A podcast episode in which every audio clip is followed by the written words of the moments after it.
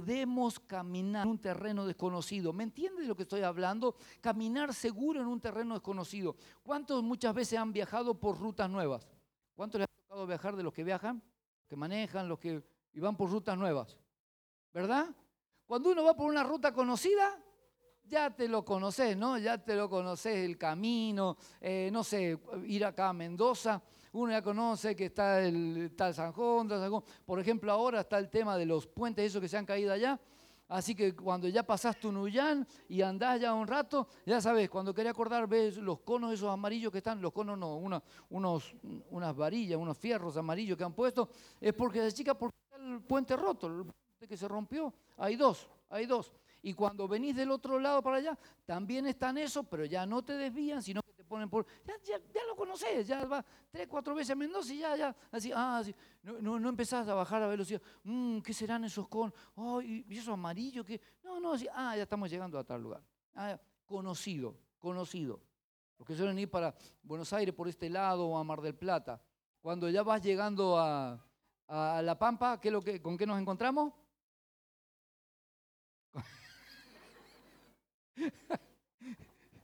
Estás pensando en la olla, no te puedo decir. Sí, ¿no? Estamos hablando de ruta.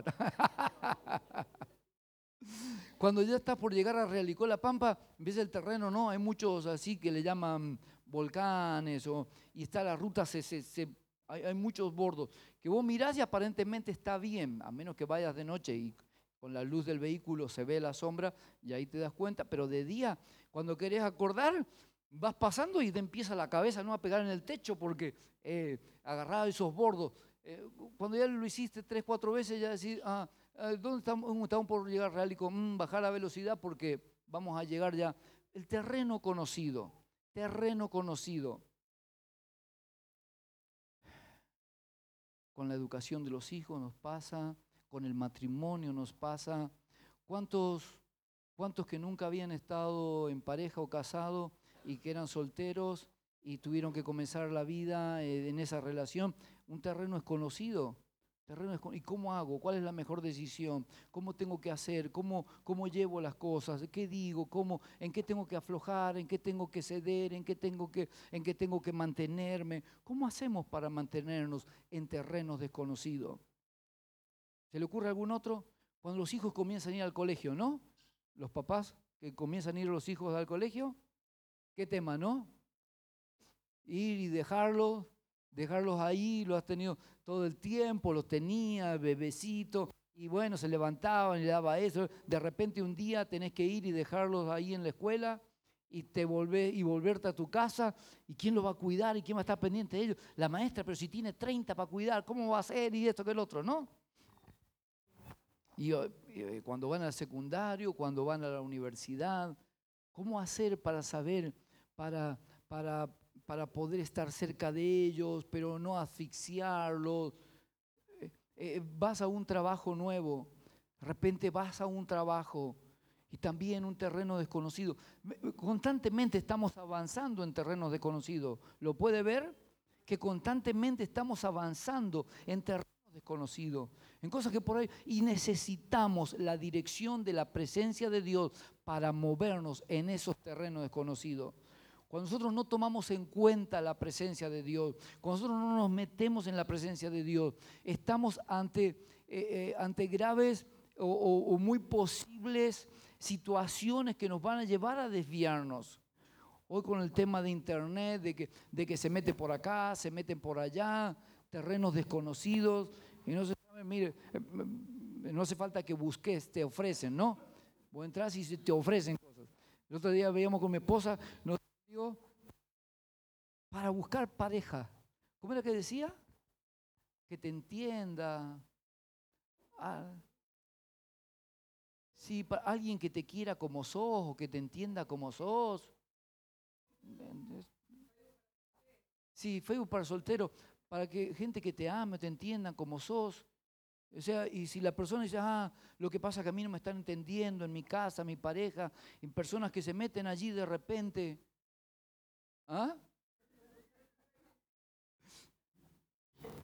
Y un montón de problemas, un montón de cosas que después terminan siendo un tremendo dolor de cabeza, porque terrenos desconocidos, entonces qué cosas tengo que dejar pasar, que no tengo que tocar, que ni siquiera por, eh, vamos a chusmear, vamos.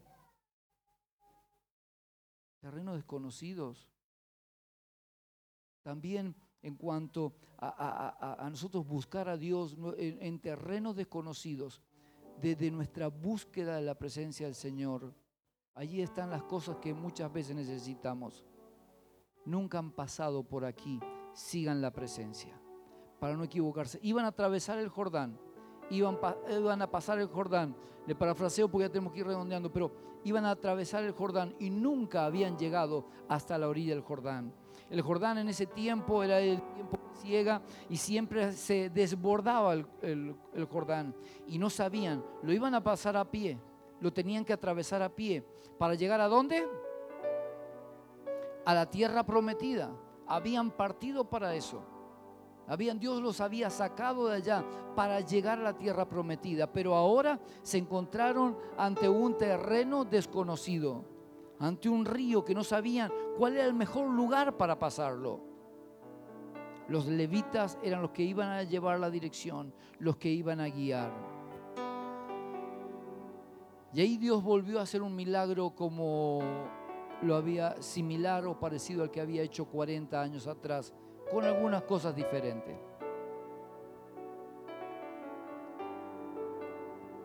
Cuando salieron ellos de, de Egipto, y atravesaron el Mar Rojo.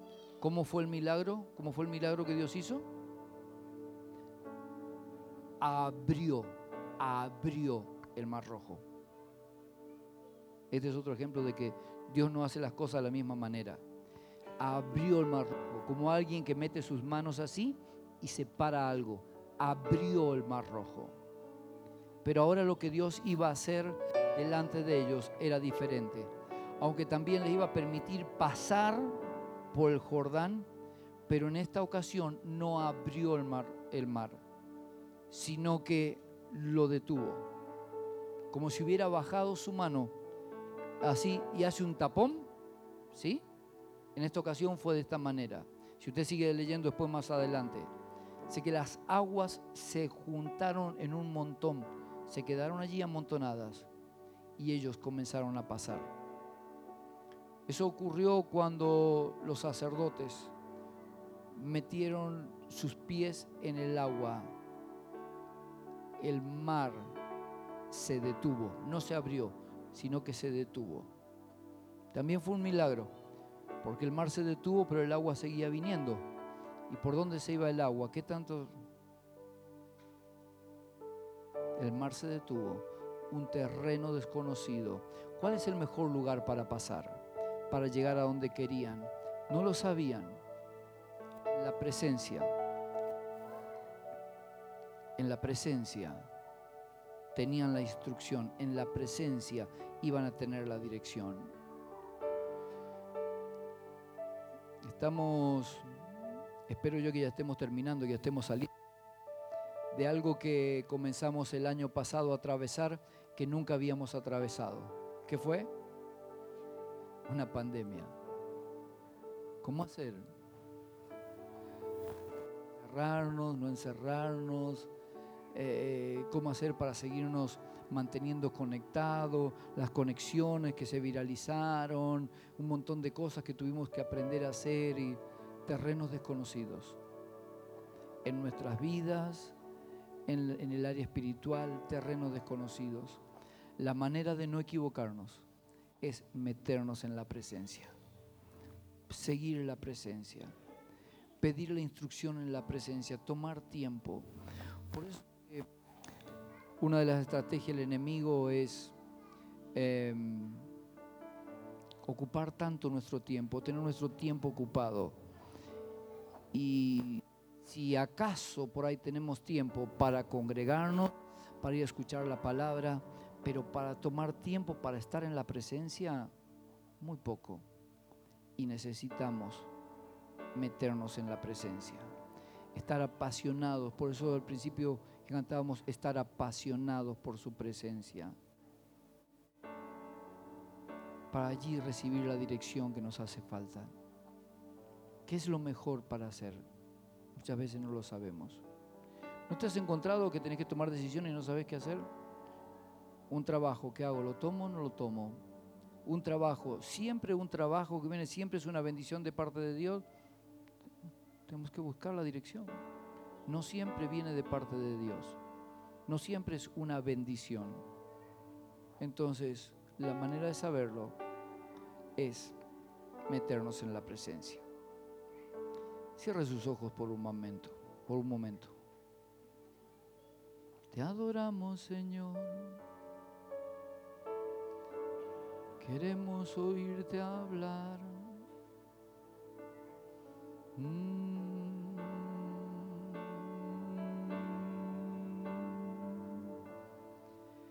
Señor, para convertirnos en cabeza de generaciones necesitamos que tú nos dirijas imposible convertirnos en cabeza de generaciones sin tener tu dirección. Cabeza de generaciones. No sé qué es lo mejor para hacer. Quiero convertirme en cabeza de generaciones para no heredar maldición, sino heredar bendición. Pero ¿cómo hacerlo? son, qué, qué es lo mejor para decidir? ¿Qué es lo mejor hacer? Necesitamos esa presencia. Esa presencia que a veces hemos despreciado. Esa presencia que a veces ha estado allí esperándonos. Dios deseoso de comunicarse con nosotros pero es que estamos tan ocupados. Estamos tan ocupados tratando de tomar buenas decisiones en un terreno desconocido, en un terreno desconocido. Mm.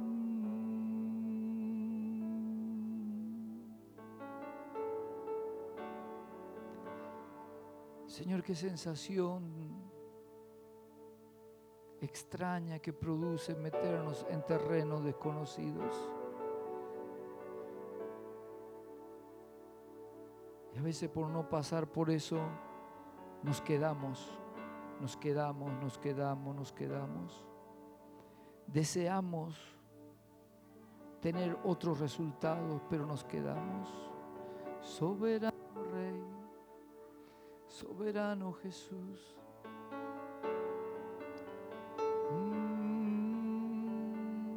Espíritu Santo de Dios, abre nuestros ojos para que podamos entender. Abre nuestros sentidos, nuestro, nuestro espíritu, Señor, se ha abierto a la revelación, Señor, de tu palabra. Señor, de que necesitamos atravesar. Señor, y muchas veces por no entrar en esos terrenos desconocidos, Señor, eh, nos quedamos dando vuelta en el desierto. Señor, declaramos que en este tiempo tu presencia nos va a dar la seguridad. Vamos, ahora y dígale, Señor, tu presencia me va a dar la seguridad que necesito.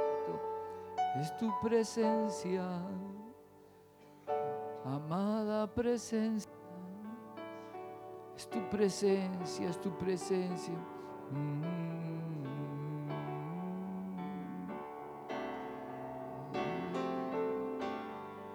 Tu presencia, Señor.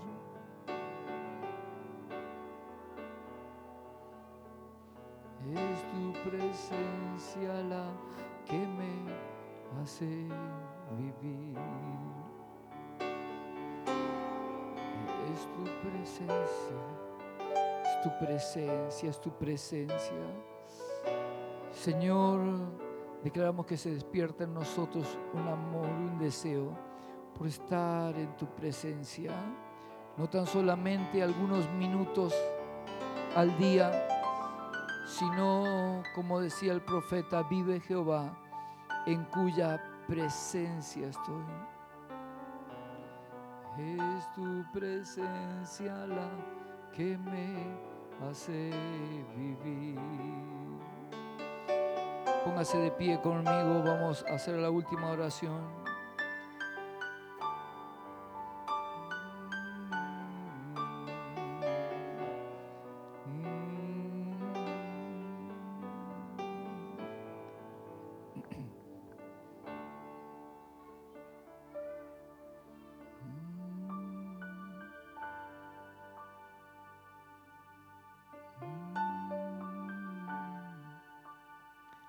Ojos cerrados.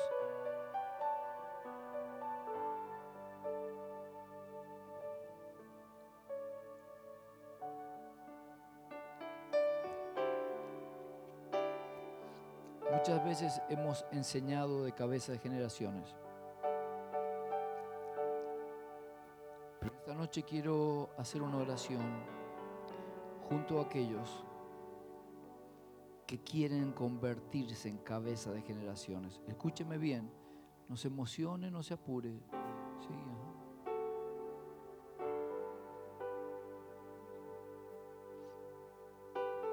No se apure, no, no actúe por emoción. Porque quiero que hagamos una oración muy sincera delante de Dios en esta noche los que realmente quieran convertirse en cabeza de generaciones. Suena bonito y los resultados son espectaculares, pero no es fácil, no es una tarea fácil. Hay que romper con muchas cosas. La mayor parte del tiempo vas a estar caminando en terreno desconocido. Nunca, nunca nadie de tu familia pasó por ahí. No podrás consultarle a los de tu familia, preguntarle, porque nadie pasó por ahí. Nadie incursionó por ahí, cabeza de generaciones. Para heredar bendición a las próximas generaciones. Pocos conocen el nombre del papá de Abraham. Pocos conocen el nombre del papá de David. Pocos conocen el nombre de los progenitores, los padres de aquellos que hicieron historia y que cambiaron historia. Cabeza de generaciones. En esta tarde, esta noche, todos con nuestros ojos cerrados, si realmente quieres convertirte en cabeza de generaciones, quiero que hagamos una oración juntos. Así que solamente aquellos que quieren convertirse en cabeza de generaciones, levanta ahí tu mano y vamos a orar juntos. No es sencillo, no es fácil. Vamos a cambiar, convertirse esa generación es cambiar la historia de nuestra familia. Generaciones, muchas generaciones antes de nosotros vivieron de la misma manera, practicaron las mismas cosas y incluso está en nuestro ADN, está en nuestros genes, en nuestro mapa genético está el actuar y el reaccionar de, la, de, determinada forma. En nosotros está gestionar las cosas de la manera que lo hicieron nuestros antepasados. Es cambiar todo eso. Es tomar la genética del Padre, es tomar el ADN del Padre para convertirnos en cabeza de generaciones. Hacerlo, vamos a hacer una oración, levanta tu mano, nadie esté mirando porque no hay nada para mirar. Si no, si no se te revela, no lo has entendido y no levantas tu mano, tranquilo, no, nadie te va a acusar ni te va a juzgar, pero quiero orar con aquellos que sí quieren hacerlo. Padre, en el nombre de Jesús. Señor, queremos cambiar la historia de nuestra familia. Señor, nuestra familia tal vez fue conocida por muchas cosas, tal vez, Señor, algunos fueron conocidos, Señor, por, por estar relacionados inclusive hasta con delincuencia. Otros tal vez fueron conocidos por estar relacionados con pobreza, con enfermedades, con tantas cosas, Señor, que nos han ido perjudicando y hemos recibido una herencia, Señor, de problemas y de, cosas desagradables. Pero, Señor, queremos cambiarlo.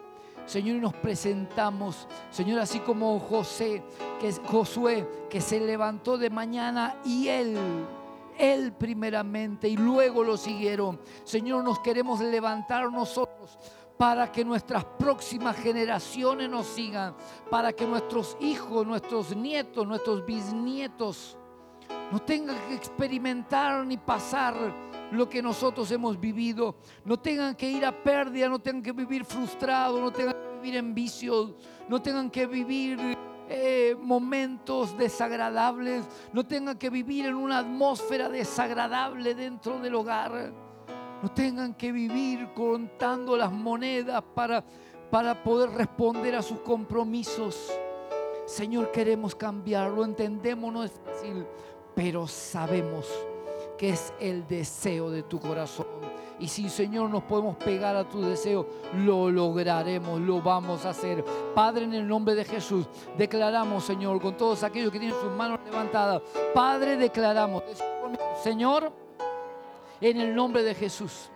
En este día yo declaro y creo que tú me vas a ayudar para convertirme en cabeza de mis generaciones. Declaro que en mí se cortan toda herencia de maldición, enfermedades, vicios, delincuencia, pérdida, frustraciones, deudas, se cancelarán en mí para que mis próximas generaciones no tengan que pasar por lo mismo. Señor, me voy a pegar a tu presencia para caminar en este terreno desconocido para mí. Alguien lo tiene que hacer. Y yo me ofrezco para hacerlo. Yo y mi casa serviremos al Señor. Lo creo en el nombre de Jesús. Lo creo, lo creo, lo creo. De ti vendrá la...